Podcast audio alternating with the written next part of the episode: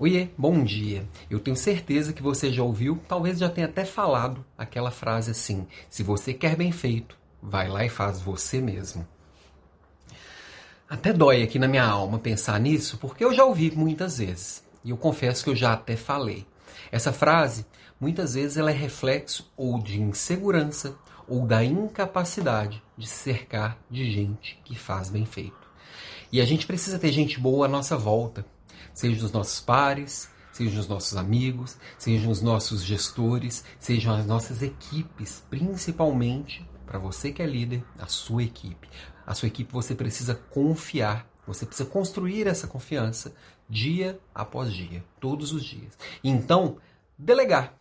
Delegar também é um exercício de humildade, porque você vai entregar parte do que é importante para você para que alguém que você confia faça. Só que delegar muitas vezes também é confundido com delargar, que você se livra de uma tarefa e fala, ufa, pega o macaquinho que estava aqui no seu ombro e joga no, no ombro do outro e se vira para lá. E não acompanha. Delegar também é acompanhar. E delegar, nesse exercício de humildade, é entender que o outro vai fazer diferente de você. Não é nem melhor nem pior, é diferente. A gente tem a tendência de achar que o que não é exatamente do jeito que a gente faria não vai ser tão bom. E aí gera aquilo que a gente falou de insegurança.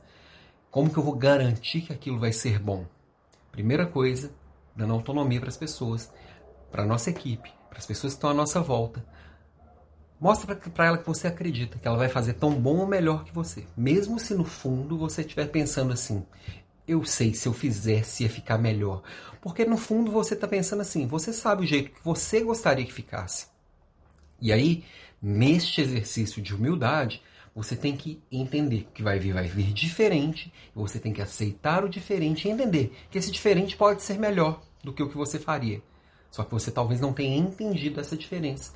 E aí quando você faz isso, você libera seu tempo, sua cabeça, sua energia e constrói coisas maiores. Então, delegar é para quem quer construir coisas maiores, sólidas e duradouras. Experimenta aí. Se liberta. Beijo e até amanhã.